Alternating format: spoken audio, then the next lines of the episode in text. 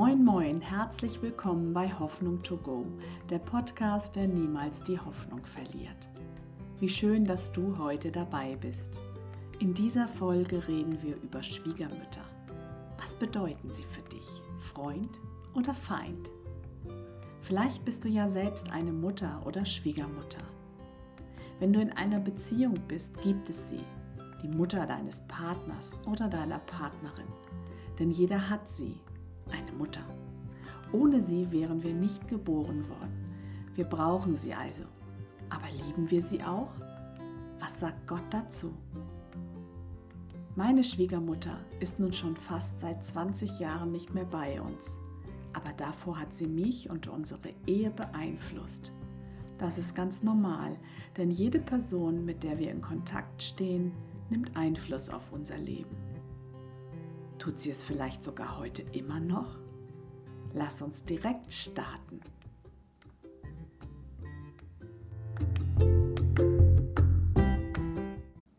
Meine Schwiegermutter hielt uns für verrückt, als wir sofort zusammengezogen sind. Als wir dann aber auch noch sagten, dass wir heiraten wollen, schlug sie beide Hände über dem Kopf zusammen. Obwohl wir bereits ein Kind hatten, hielt sie unsere Liebe eher für eine Schwärmerei als für eine lebenslange Verbindung. Verständlich, wenn man bedenkt, dass wir gerade erst 20 Jahre alt waren. Wir hatten keine Vorstellung davon, was noch alles auf uns warten würde. Sie hingegen konnte mit Ü50 über den Tellerrand sehen, hatte viel Lebenserfahrung und eine gesunde Weisheit. Sie ahnte, was an Pflege auf ihren Sohn zukommen würde, wenn er eine Rollstuhlfahrerin heiratet, die im Alter auf Hilfe angewiesen sein würde. An so etwas Profanes haben wir noch nicht einmal gedacht. Wir waren verliebt und hatten keinen Platz in unseren Herzen für Pflegepläne. Wir begrüßten das Leben mit offenen Armen und dachten nicht darüber nach, was einmal passieren könnte. Es hätte doch noch so viel passieren können, bis wir alt und grau geworden sind. Bis dahin würde noch viel Wasser die Elbe herunterlaufen. Unser Alltag im Hier und Jetzt mit Kind genügte uns da vollkommen. Ich vermute, dass meine Schwiegermutter andere Pläne für ihren Sohn hatte, als die, dass er sein Leben lang mit einer Rollifahrerin zusammen ist. Mütter sind so. Sie träumen von dem Leben ihrer Kinder und sind dann enttäuscht, wenn es nicht so eintrifft. Ich meinte damals ein wenig Unmut gespürt zu haben. Aber das mag ja auch nur mein Gefühl gewesen sein.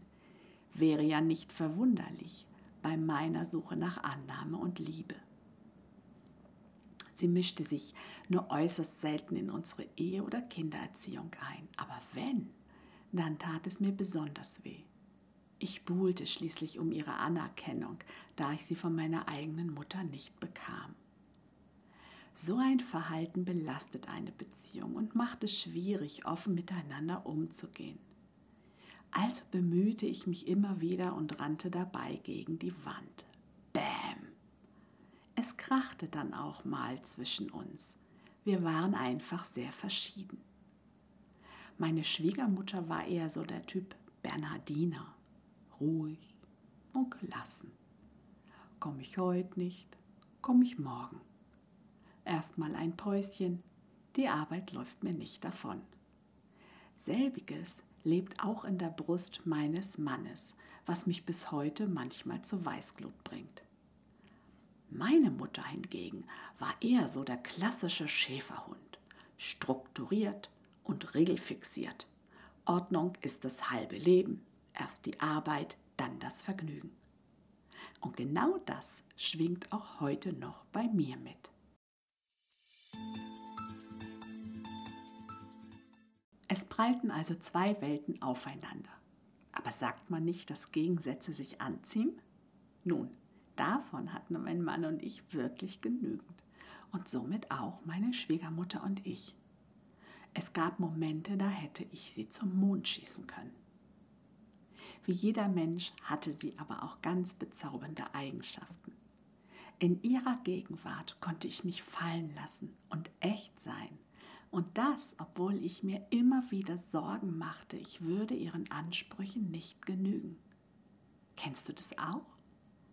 vielleicht auch bei einer anderen Person? Sind es wirklich die Ansprüche der anderen Person an uns oder doch eher unser eigener Anspruch und die Vorstellung davon, welchen Anspruch andere an uns haben und wir meinen, diese erfüllen zu müssen? Was für eine verzwickte und verschachtelte Situation. Es lohnt sich einmal darüber nachzudenken. Meine Schwiegermutter war ganz wunderbar gesellig und es machte riesigen Spaß, mit ihr zusammen zu sein. Ja, trotz meiner Unsicherheiten. Unsere Familienfeste waren immer voller Freude und Lachen.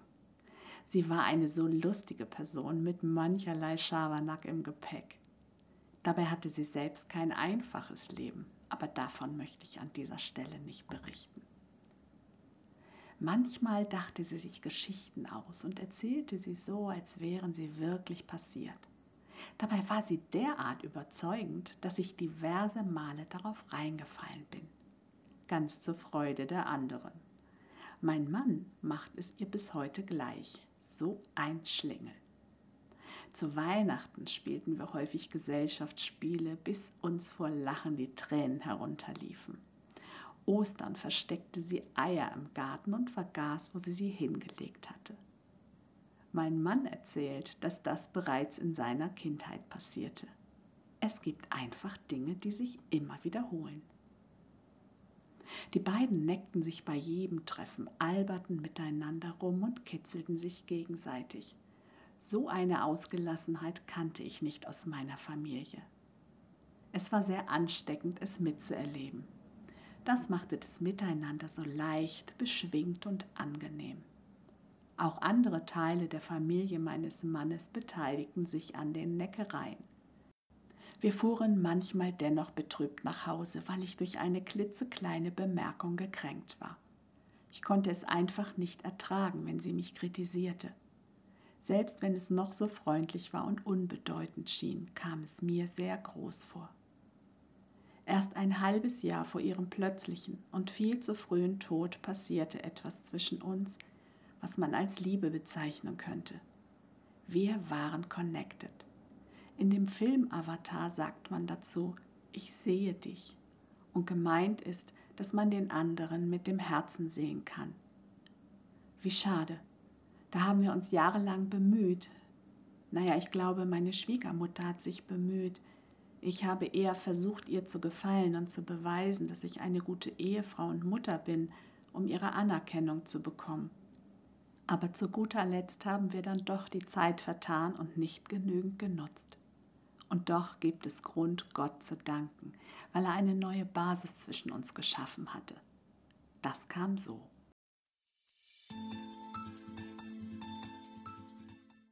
Ich las in der Bibel in dem Buch Ruth. Gott legte seinen Finger auf mein Herz und ich verspürte Scham, weil ich mich nicht annähernd wie sie verhielt. Ruth war die Schwiegertochter von Noomi. Sie lebte mit ihrer Familie als israelische Flüchtlinge in Moab. Als ihr Mann starb, heirateten ihre beiden Söhne zwei Moabiterinnen.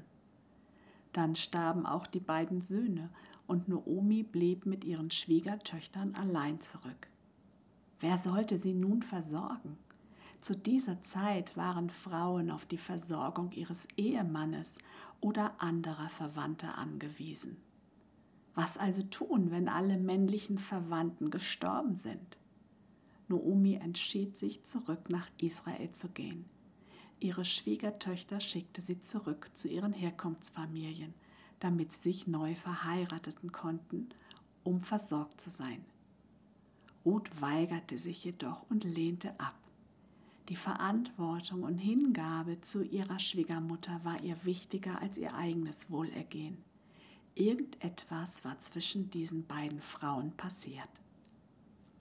Ruth sagte zu Noomi, ich will dich nicht im Stich lassen. Ja, wo du hingehst, da gehe auch ich hin, und wo du bleibst, da bleibe auch ich.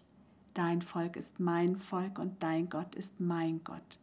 Nachzulesen in Ruth Kapitel 1, Vers 16.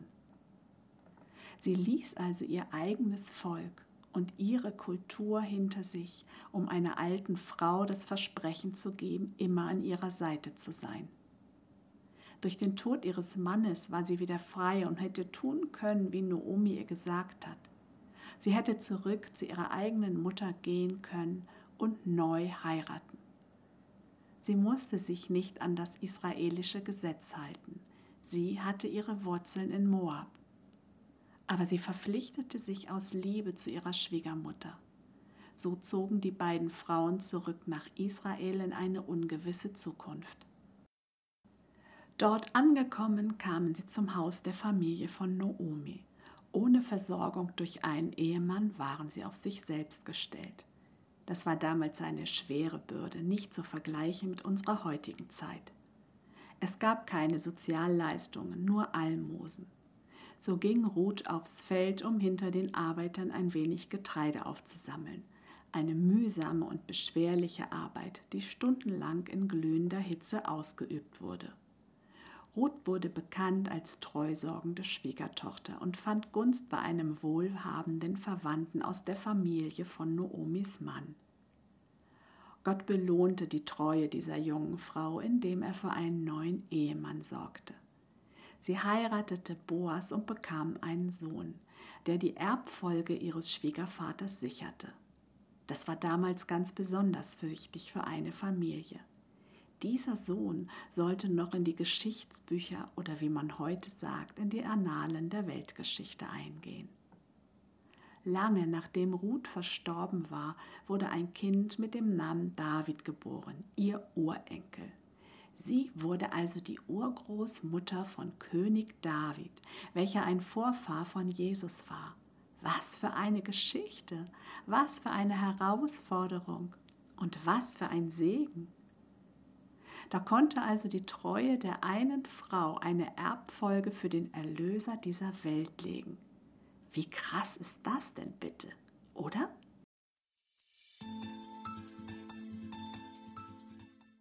Was hatte das alles mit mir und meiner Schwiegermutter zu tun? Was wollte Gott mir damit sagen, als er den Finger in mein Herz legte? Ich sollte ja wohl kaum mit meiner Schwiegermutter zusammenziehen. Oder etwa doch? Nein, natürlich nicht. Gott beleuchtete die Freundschaft und Hingabe zwischen den Frauen in der Bibel. Er deutete auf den Respekt und die Achtung, die sie voreinander hatten. Er wies auf die uneigennützige Liebe hin, die Ruth dazu brachte, ihre eigenen Bedürfnisse hinter die von Noomi zu stellen. Und er zeigte mir, wie es um mein Herz bestellt war. O je! Ich war sowas von weit davon entfernt, eine Ruth zu sein, wie eine Eisscholle vom Mittelmeer. Aus meiner Herzenshaltung heraus las ich, wie freundlich Noomi zu ihrer Schwiegertochter war. Statt von ihr etwas zu verlangen, gebot sie ihr, zu ihrer eigenen Familie zurückzukehren, damit es ihr gut ginge. Und dann stellte ich fest, dass meine Schwiegermutter sich nicht so verhielt oh oh, heute weiß ich, dass sie sich auch so entschieden hätte, weil sie einfach ein großes Herz hatte und immer darauf bedacht war, mich zu unterstützen. Ich konnte es nur nicht erkennen. Oder doch? Ich erinnere mich, dass ich einmal sagte, würden mein Mann und ich Probleme haben, könnte ich eher zu meiner Schwiegermutter kommen als zu meiner Mutter. Wow, aber damals, zu der Zeit, als ich die Bibel las, war mein Herz noch voller Schmerz und Ablehnung. Daher beurteilte ich das Gelesene völlig anders als heute. Nun aber kam Gott und leuchtete mit seinem Licht in mein Innerstes. Oh je, und da sah es nicht gut aus. Es fehlte mir an aufrichtiger Liebe für meine Schwiegermutter.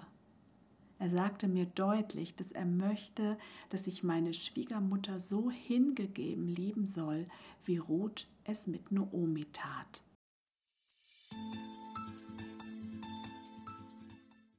Wie sollte ich das nur bewerkstelligen? Kann man das denn, ohne sich danach zu fühlen? Wäre das nicht genauso wie Lügen? Ich betete viel und bat Gott um Rat. Dann kam mir eine gute Idee, gerade so wie eine vorbeiziehende Wolke. Ich bat Gott, mir meine Schwiegermutter mit seinen Augen zu zeigen. Diese Bitte trug ich immer wieder vor und dann passierte es. Ich empfand aufrichtige und wertschätzende Liebe für sie. Ich spürte, wie ich bereit war, ihr zu dienen, was das auch immer hieß, aber es fühlte sich so an. Das geschah, obwohl sich meine Schwiegermutter nicht anders verhielt als vorher. Sie wusste ja auch nichts von meinen inneren Dialogen mit Gott. Naja, zumindest wusste sie nicht, dass es dabei um sie ging. Es war eher so, dass ich mich dadurch anders verhielt.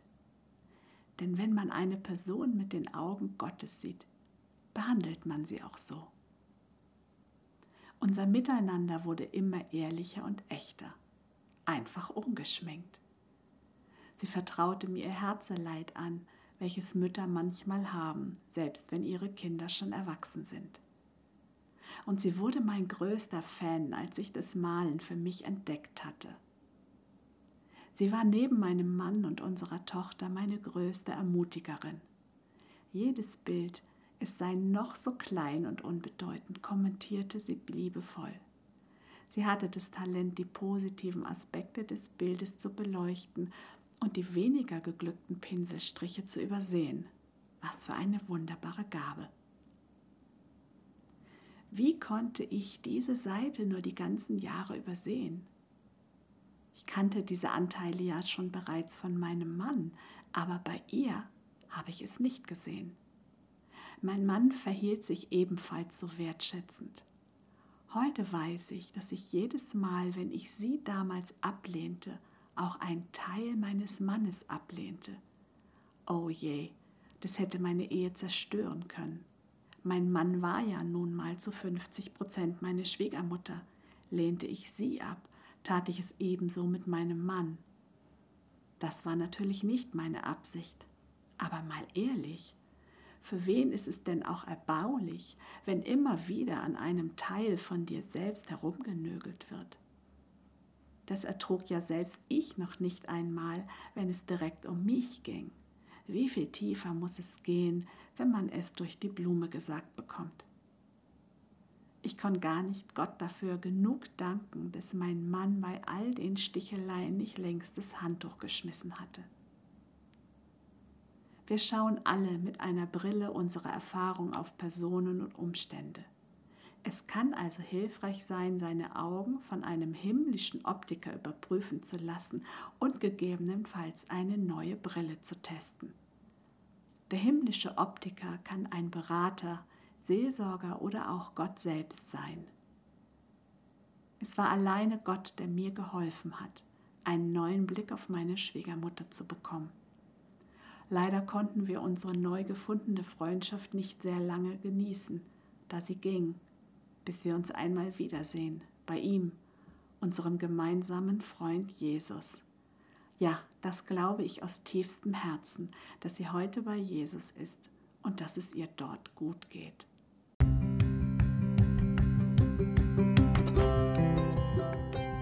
freue dich schon jetzt auf eine spannende neue Folge, wenn es wieder heißt Hoffnung to Go, der Podcast, der niemals die Hoffnung verliert. Mein einziger Lohn ist deine Bewertung, dein Liken und Teilen. Jeder Kommentar auf Facebook oder Instagram hilft anderen Menschen, diesen Podcast zu finden und mir, ihn besser zu machen. Ich würde mich sehr freuen, wenn du mich dabei unterstützt. Teile mir also gerne deine Wünsche und Fragen mit. Danke, dass du zugehört hast. Hoffentlich hat es dir heute gefallen und du bist bei der nächsten Folge wieder dabei. Pass bis dahin auf dich auf, deine Anja.